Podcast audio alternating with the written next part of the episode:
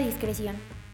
Hola, sean bienvenidos a un nuevo episodio de Leyendas de la Noche. Yo soy Claudia GC y quiero empezar diciendo muchas gracias por los buenos comentarios del primer episodio. Neta, espero que este les guste aún más. Y recuerden que si quieren que hable de alguna leyenda en especial, me lo pueden escribir en mis redes sociales que les dejo en la descripción. Y pues bueno, vamos a comenzar. Pónganse cómodos, pónganse sus audífonos, apaguen la luz. Espero que ya hayan ido al baño porque tal vez después de esto ya no quieran. Ay, sí, no. Pero, em, pues bueno, hoy es noche de chicas porque les traigo tres leyendas de mujeres que han aterrorizado a México. Vamos a comenzar con esta que todo el mundo conoce y bueno, yo creo que en cada estado existe esta historia sobre la fantasmal mujer que sale por las noches a gritar y a llorar en la calle por, por sus hijos. Y la verdad es que existen varios testimonios sobre las apariciones de esta misteriosa mujer, amigos. Por ejemplo, aquí en la CDMX afirman que que se aparecía en el centro de la ciudad y en las alcaldías de Xochimilco flotando ahí por los canales y, también en Coyoacán. ¿Saben? O sea, yo siento que verla flotar es como lo que más me impactaría. O sea, tal vez si la viera caminando por ahí normal sería como, ah, ok, la llorona X, güey. Pero verla flotar sí me haría correr, la neta. Pero bueno, les voy a contar un poco sobre cómo se origina esta leyenda. Y todo comienza en el mundo prehispánico. Se ubica aproximadamente una década antes de la llegada de los conquistadores españoles. Se dice que esta mujer salía del lago de Texcoco, sobre el cual se encontraba la legendaria Tenochtitlan. La historia también se transmitió a Fray Bernardino de Sahagún, que pues era un misionero franciscano cuyas obras han ayudado a la reconstrucción de los hechos del México antiguo. Pero bueno, los indígenas le aseguraron que por las noches esta mujer gritaba, hijitos míos, pues ya tenemos que irnos lejos. Otras veces gritaba, hijitos míos, ¿a dónde me los voy a llevar? En referencia a su intento de salvar a los nativos de la masacre que estaba por venir, pues con la llegada de los conquistadores españoles. Los indígenas aseguraron que por las noches la mujer gritaba, el fray Bernardino, Bernardino ¿Cómo era? Bueno, vamos a dejarlo en Bernie, para, para más confianza. El fray Bernie eh, llamaba a la mujer Sihuacoatl, que significa mujer serpiente, o Tonantzin, que significa nuestra madre. La historia dice que una mujer se aparecía para prevenir todo lo que iba a caer sobre los indígenas. Aquí lo interesante es ver cómo con el paso del tiempo, pues la leyenda se ha ido modificando, ¿no? La versión de la época colonial cuenta que una mujer de origen indígena era amante de un caballero español que se dice, se rumora, se comenta, era Hernán Cortés.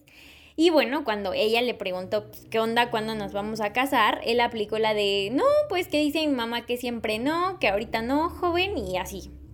Y bueno, esto fue lo que detonó su furia y pues la volvió loca.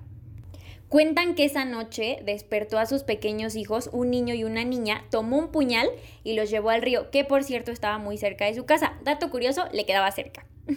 Estando ahí, ciega por el coraje, los apuñaló varias veces hasta que los dejó sin vida. Oiga señora, qué ruda.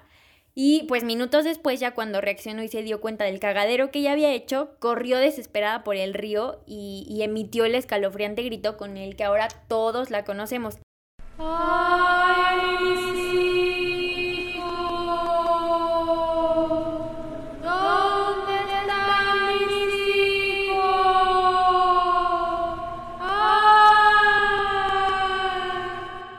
Desde esa noche no se volvió a saber absolutamente nada de ella y fue ahí que se convirtió en una leyenda.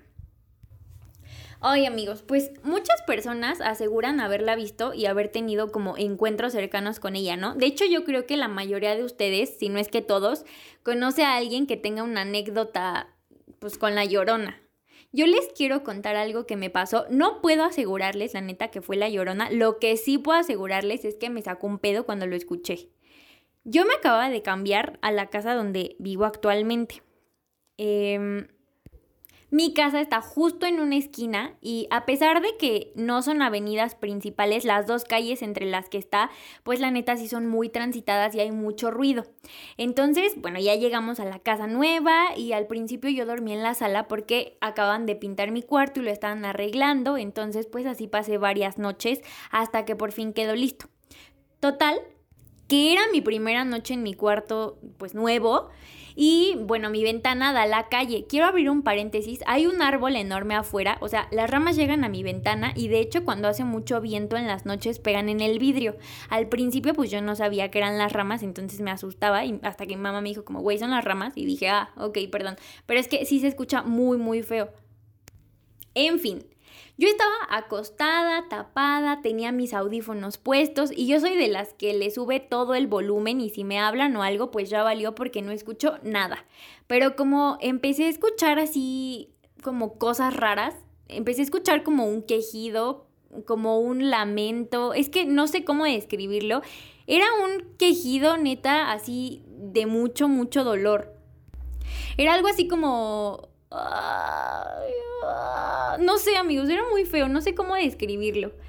Eh, total que yo le puse pausa al video, que además creo que tenía que ver, o sea, era como un video de terror, porque me acuerdo que al principio me quedé como de, güey, ¿es en el video o qué pasa?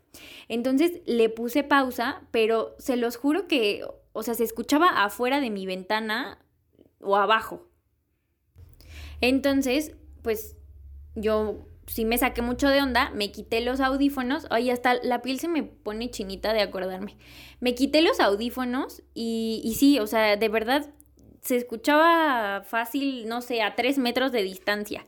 Entonces, este, les juro que por un momento por mi mente pasó en me voy a levantar y me voy a asomar, pero luego dije, no, porque si veo algo feo, ya ni voy, o sea, ya no voy a querer vivir aquí.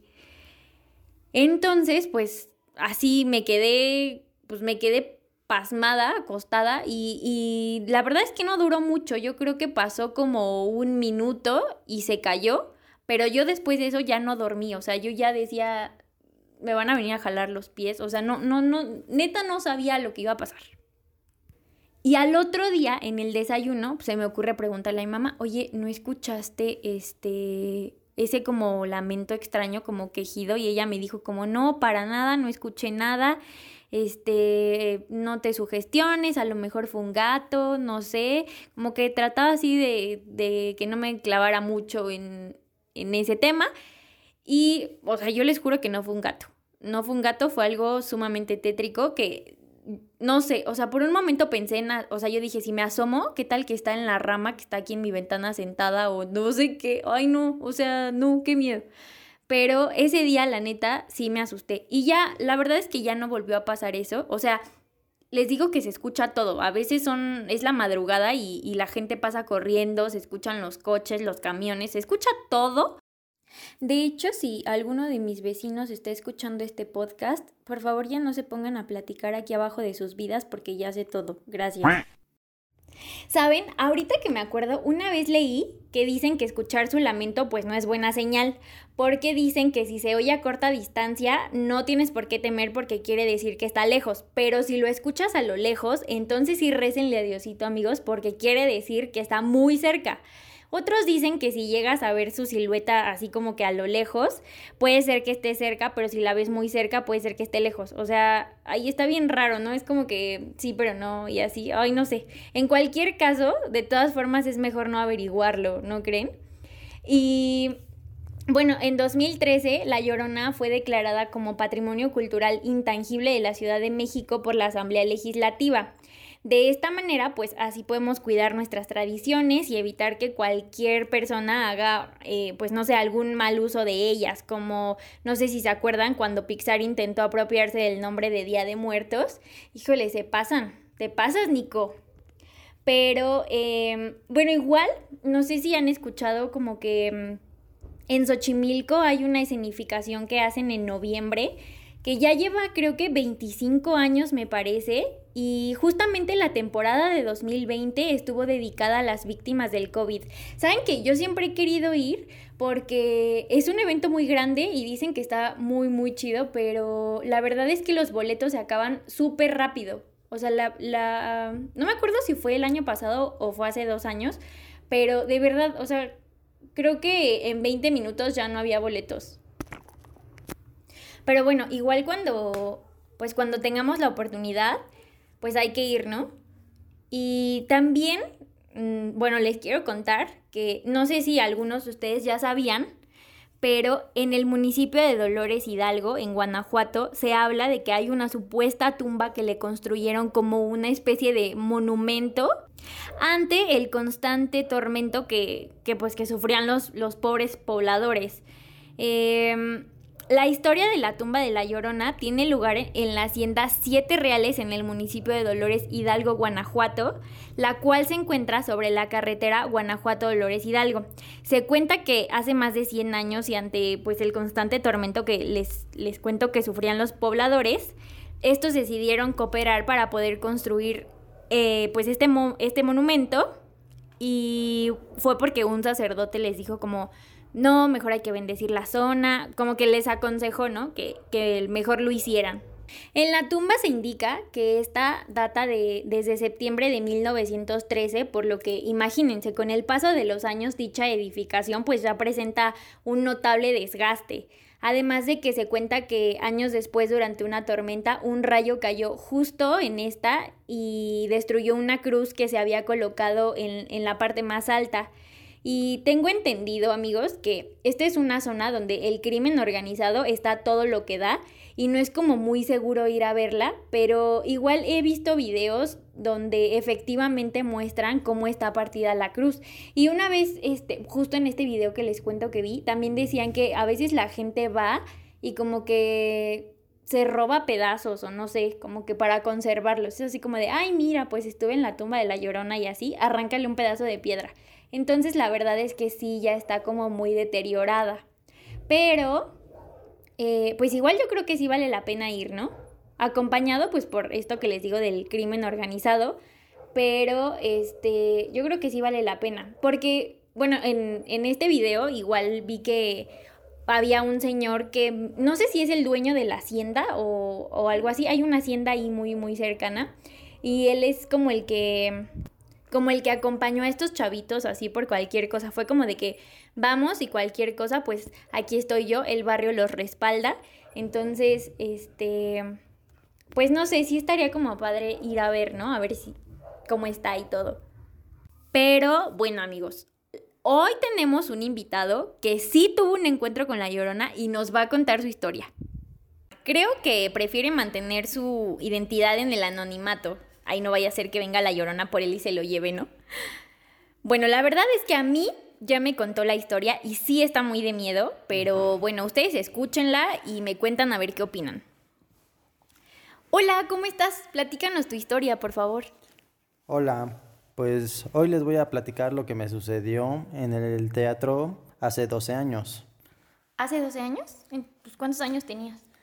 Tenía 16 años cuando trabajaba en el ah, teatro. estás chavito. Sí, pues ya sabes, los papás me explotaban y me mandaban por la papa. ok. Cuéntanos qué pasó. Pues anteriormente las personas que trabajaban ahí, bueno, había escuchado rumores de que ahí espantaban. De hecho, decían que en los camerinos se escuchaban ruidos. Creo que ese tipo de historias rondan pues en la mayoría de los teatros, ¿no? Incluso también de los cines. Creo que es como, como parte de... Sí, de hecho yo también había escuchado eso, pero nunca pensé pasar por esa situación. Me imagino. Sí, yo aquí me habían comentado que había personas que habían fallecido en ese teatro y yo no lo creía hasta que me pasó el encuentro que tuve con la Llorona. O sea, pero sí fue la llorona. O sea, ella, ella, tú la escuchaste llorar, te habló, ¿cómo fue?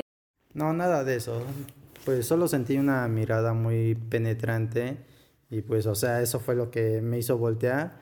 Y al voltear, eh, pues vi a una mujer ahí parada, toda de blanco, y estaba flotando. ¿No tenía pies o, o, o cómo? Este, la verdad no, no alcancé a ver si tenía pies o no, pero su vestido era muy largo que que no se le veían. Órale, o sea que eso de que flota sí es cierto. Sabes que yo al principio decía como no, o sea, seguramente no, no la ven bien o algo así, pero bueno, ya con esto me confirmaste y nos confirmaste que sí flota. Sí, todos flotan. Wow, estoy impactada. Es que no sé qué haría, o sea, me quedé pensando justamente, no sé cómo reaccionaría si yo hubiera estado en ese momento, pero, o sea, ¿tú viste su cara? No, ya que estaba cubierta con un velo y en ese momento yo quedé choqueado y no supe qué hacer. Sí, me imagino que es una impresión muy grande, ¿no? Bueno, de hecho, de hecho creo que como que el cerebro tarda en reaccionar, ¿no? Siento que cuando pasan como este tipo de cosas sobrenaturales, como que tardas en reaccionar y en asimilar lo que está pasando. No sé, me da como que la, impresión, o me acuerdo de esta caricatura que yo creo que varios de ustedes vieron, Scooby-Doo, cuando Shaggy y Scooby se asustaban e intentaban correr, pero no corrían, se quedaban como en el mismo lugar ahí pasmados. Siento que sí te pasa eso. Sí, así es, o sea, te quedas así pasmado, no sabes qué hacer, te quedas choqueado. Yo reaccioné cuando ya estaba fuera del teatro, yo no me acuerdo muy bien de lo que pasó ya. Oye, pero, o sea, estuvo muy cerca de ti, era, era más alta, supongo que era más alta que tú, no sé. Sí, pues medía como más o menos 80 de... Ay, güey, sí, sí estaba girafona. Sí, estábamos en una distancia de 2, 3 metros. Uy, súper cerca, ¿no? Oye, pero, a ver, dime, em, ¿se veía como, como pues como una persona normal, o sea, como si me estuvieras viendo, por ejemplo, a mí que me tienes ahorita enfrente, se veía así, nítida, no, no sé, o sea, como una persona normal. No, pues como te comento, este, estaba, yo estaba choqueado y ya no alcancé a verla bien, ya solo vi que estaba toda de blanco y eso fue, eso es lo único que recuerdo. Ok, si no, no te quedaste como, ay, te invito a un café o algo, ¿no? No. Oye, pero a ver, cuéntanos, o sea, si regresaste a trabajar. Yo la verdad hubiera renunciado, hubiera huido y no hubiera vuelto, pero ¿tú regresaste o ya no? No, pues sí tuve que regresar, si no imagínate qué comía. bueno, sí tienes razón, ¿verdad? Sí, pero obviamente regresé con miedo y nada más estar viendo a ver que no me fuera a suceder lo mismo. Oye, pero ya no, o sea, ¿no volviste a verla o no te pasó ya nada más así como sobrenatural? No, ya no, ya ya siempre entraba con otra persona para no estar solo. ¿Con tu rosario y todo? Así es. Oye, pues qué feo. Pero, pues bueno, muchas gracias por habernos compartido tu historia y bueno, ojalá te sigan pasando cosas así sobrenaturales, pues para que nos las sigas compartiendo. No, muchas gracias, así estamos bien. Bueno, muchas gracias. Y bueno, pues con esto vamos a concluir el tema de la Llorona y vamos a pasar a nuestra segunda leyenda urbana que es la de la Pascualita. El origen de esta leyenda es en Chihuahua, en una tienda de vestidos de novia llamada La Popular. Lo curioso son los detalles tan realistas y la belleza de la mujer maniquí que cautivaban a todo aquel que pasaba por el aparador. Chonita fue como la llamó la dueña Pascualita Esparza Perales de Pérez, por su aparición el día de la encarnación. La figura llenó de misterio a toda la ciudad porque pues pocos creían que efectivamente se trataba de un maniquí y argumentaban que era una mujer disecada. Durante casi 90 años este maniquí increíblemente realista, amigos, ha seducido a visitantes de todas partes del mundo. Y es que la pálida piel del maniquí, sus manos venosas, las arrugas en sus palmas y sus uñas desgastadas hacen que muchas personas estén más que convencidas de que la Pascualita, como ahora se le conoce popularmente, no es en realidad una muñeca, sino es un cadáver embalsamado en perfecto estado de conservación. Aquí existen dos teorías de cómo la Pascualita llegó a la calle de la Libertad en Chihuahua. La primera es que la dueña la adquirió en Francia, cautivada pues por la belleza. Otros señalan que la consiguió en una tienda llamada El Puerto de Liverpool, mientras compraba telas, ramos y pues todo lo que necesitaba para los vestidos de novia. Cuando se dice que cuando se percató de la misteriosa mirada del maniquí, pues intrigada eh, lo quiso comprar, pero los trabajadores y, y, la gente de ahí se negaron. Entonces ahí ella fue cuando dijo como, ah, ok, no me la quieres vender, pues entonces no te compro nada, dejo todo y ya va. Pero pues para evitar que la, que pues tuviera pero pues como la señora Pascuala era un cliente frecuente y, y, pues era muy buena clienta, entonces la tienda dijo como, no, ok, vamos a vendérsela, pues para no perderla. Entonces pues ya accedieron y la vendieron. La gente comenzó a apodarla la Pascualita en honor a su dueña y en parte porque tenían como un parecido físico ahí muy notable.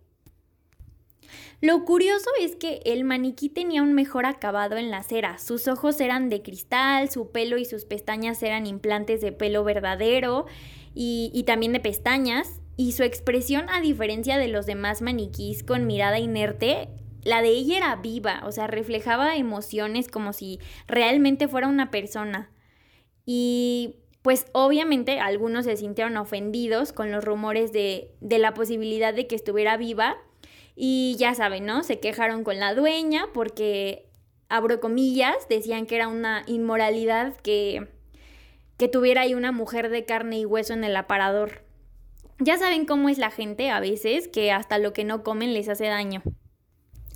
Pero los que pasaban por ahí, por el aparador, afirmaban que sentían como el maniquí les seguía con la mirada. También decían que por unos segundos se podían ver como pequeñas venas rojas en los ojos y los amantes de las leyendas de la ciudad recuerdan casos de empleados que en serio renunciaron porque la vieron llorar y moverse. Incluso se negaban a vestirla porque le aparecían venas verdosas en las piernas y luego le desaparecían. Algunos hasta se resistían a bañarla con shampoo como lo exigía su guía de cuidados. Yo la verdad tampoco lo hubiera querido bañar, o sea, a veces no me quiero bañar ni yo, que voy a andar bañando un maniquí. Hay dos teorías que explican los misteriosos hechos alrededor de la Pascualita. Algunos señalan que con la muerte de la dueña su espíritu se adueñó del cuerpo del maniquí para seguir vagando por la ciudad. La otra, que es quizá más popular, se refiere al fallecimiento de una presunta hija de, de doña Pascuala, bueno, Pascualita pues, que pues esta se supone que esperaba a su prometido en el altar de la iglesia cuando un insecto que provenía de la corona de flores bajó y le dio un piquete mortal, pero mm, no sé, Rick. Una segunda versión de la misma teoría señala que la joven pudo haber sido asesinada en el altar por un amante celoso, pues quien llevado por la desesperación porque se iba a casar con otro hombre le arrebató la vida. Esa teoría sí está como más cool, ¿no? bueno, no es que esté cool, pero es como más creíble. Llena de dolor y de la desesperación, se cuenta que doña Pascuala decidió embalsamar a su hija y recubrirla de parafina y cera y vestirla con los hermosos así, con los... y vestirla pues así, con los vestidos más hermosos. Así ella tendría como un eterno homenaje en el aparador de su tienda, recordándola pues en ese momento tan bello y cargado de felicidad pues que había sido para su hija. Pero pues no se han quedado con la duda, la leyenda ha ido como más allá y eh, pues se buscaron en, los registros oficiales donde se supone, porque tampoco no es como que alguien lo super asegure, pero señalan que el único descendiente de Pascuala Esparza fue un varón de nombre Enrique. A pesar de eso, la tienda La Popular es uno de los sitios muchísimo más visitados en la ciudad de Chihuahua, tanto por los turistas que son pues curiosos y que les intriga toda esta leyenda y bueno, que además quieren admirar la belleza del maniquí, pero también por las novias de Chihuahua que buscan comprar el vestido que tiene puesto la Pascualita porque se dice que eh, pues es un amuleto de, de felicidad en el matrimonio. Entonces, el actual propietario de la tienda, Mario González, pues le encanta mantener viva esta leyenda y dos veces por semana su ropa se cambia tras cortinas, como para preservar su pudor. Porque ante todo, la Pascualita es una damita, ¿ok? Y se dice que solamente muy pocos empleados, así como muy cercanos y de confianza, eh, son los que tienen permitido vestirla y desvestirla. Pero se dice que un empleado, el que la vio desnuda, cree que su cuerpo no es de un maniquí. O sea, entonces puede ser que sí sea una mujer embalsamada, amigos. Los verdaderos creyentes dejan flores y velas afuera de la tienda y eh, pues para algunos la Pascualita ha alcanzado el estatus casi casi de una santa. se dice que, que a sus pies suceden milagros. O sea, ya, ya casi casi la, la canonizan, ¿no? ¿Ustedes qué piensan? ¿Alguno ya fue a, a conocer a la Pascualita? No sé si sepan, pero hace algunos años hubo como unas casas de terror que me parece que estaban en la Roma, no sé, eran, creo que era el Hotel de Leyendas de Victoria, que precisamente era patrocinado por, por Cerveza Victoria. Y eh, hubo una polémica porque de octubre de 2017 a julio de 2018, el, eh, pues trasladaron a este maniquí para, para este evento que les cuento. El problema está en que tras casi nueve meses de, ausencia, cuando este regresó a Chihuahua, el cambio en su rostro de verdad era muy notorio, al grado de que los chihuahuenses aseguraron que el maniquí pues había sido cambiado y al menos en fotos y videos del antes y después, la verdad, la neta sí se notan cañón las diferencias. Hay una versión que señala que los organizadores de este evento realizaron una restauración a fondo con autorización del dueño del maniquí, lo cual la neta me parece que no tiene nada de lógica porque pues no veo cuál sea el motivo por el que hayan querido modificar su rostro si este era el, el éxito, ¿no? Otros afirman que pues que en realidad el maniquí fue vendido a Estados Unidos y que este es uno nuevo. La verdad es que tarde o temprano pues las cosas siempre salen a la luz, ¿no? Pero si tienen oportunidad, vean las fotos de la Pascualita de antes y las de ahora y de verdad se van a dar cuenta que la neta sí hay un buen de diferencia. Pero pues quién sabe amigos, esto es un misterio. Igual, no sé, si, si tienen oportunidad como de ver las fotos, o sea, sí se veía como claramente como si, si tuviera así huellas, pues las huellas dactilares y sí se le veían como las uñas, no sé.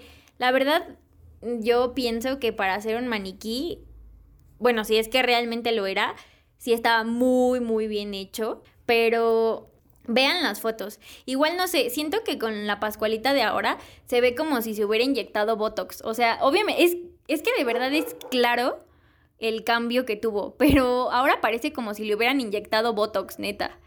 Véanlo y me cuentan qué piensan ustedes. Y bueno amigos, hemos llegado a nuestra última leyenda del día de hoy. Una de las más famosas sin duda, creo yo. La planchada.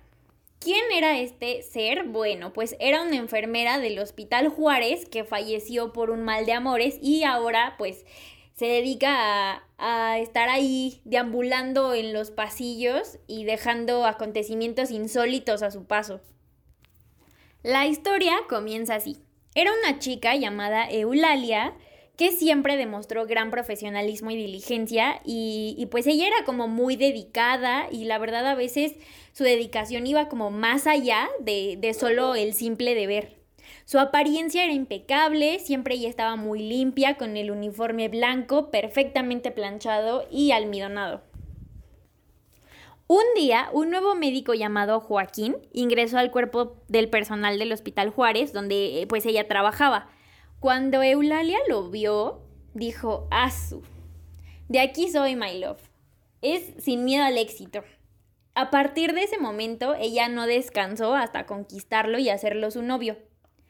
Pero había fuertes rumores de que Joaquín, pues era bien perro y coqueteaba con otras enfermeras. O sea, la verdad, el vato era un fuckboy pero a Eulalia no le importaba lo que le dijeran. Ella se sentía la mujer más dichosa, la más, mira el chiqui baby que traigo, etc., etc.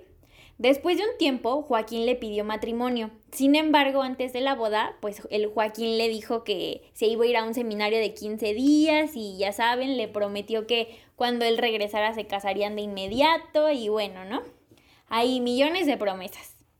Pero, ¿qué creen? A los pocos días de que se fue al seminario, bueno, al supuesto seminario, un enfermero se acercó a Eulalia para confesarle algo que además ya todos sabían. O sea, güey, imagínense que ya todo el hospital sabe que te están viendo la cara, menos tú. Pero bueno, ya todos lo sabían, ¿no? Entonces le dijo que Joaquín había renunciado a su cargo y que en realidad se había ido de luna de miel con su esposa, de verdad. ¡Ah!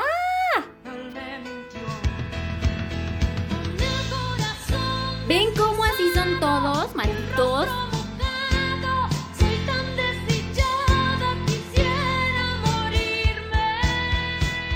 Eulalia, aún así, lo esperó. Hashtag Eulalia, me dueles.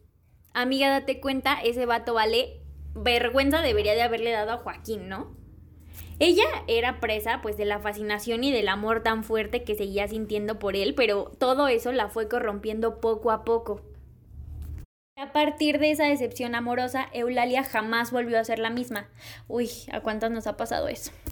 Malhumorada y llena de amargura, atendía con desprecio e indiferencia a los enfermos al grado de que ya no le importaba, o sea, ella cometía negligencias y ya, o sea, le valían gorro los pacientes.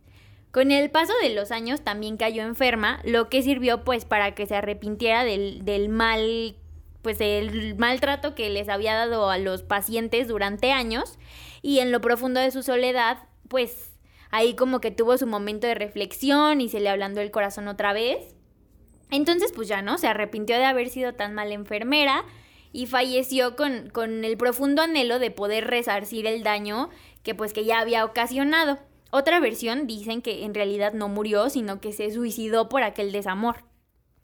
Pero bueno, tras la muerte de Eulalia, surgieron cientos de testimonios de gente eh, pues del hospital que dijo haber sido atendida por una mujer con las mismas características de Eulalia, alias la planchada.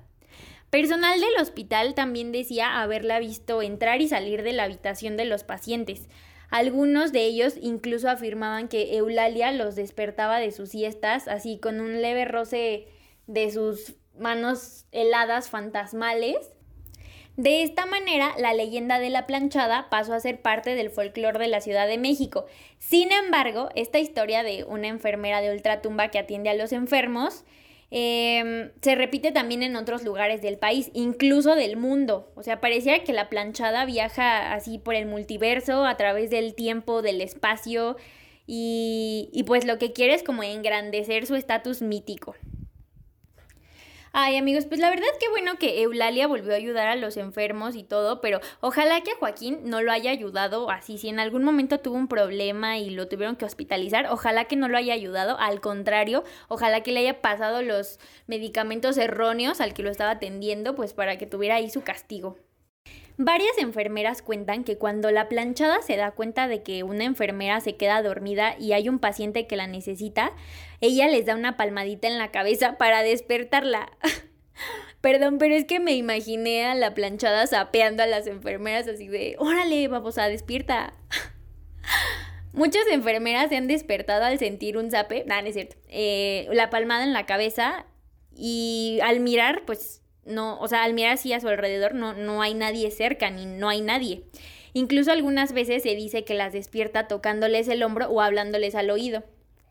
También se dice que no todos los encuentros con ella, pues la neta, son positivos, porque dicen, dicen que si la planchada descubre a, a una persona infiel dentro del Hospital Juárez, estas van a pagar por lo que le hizo el Juaco.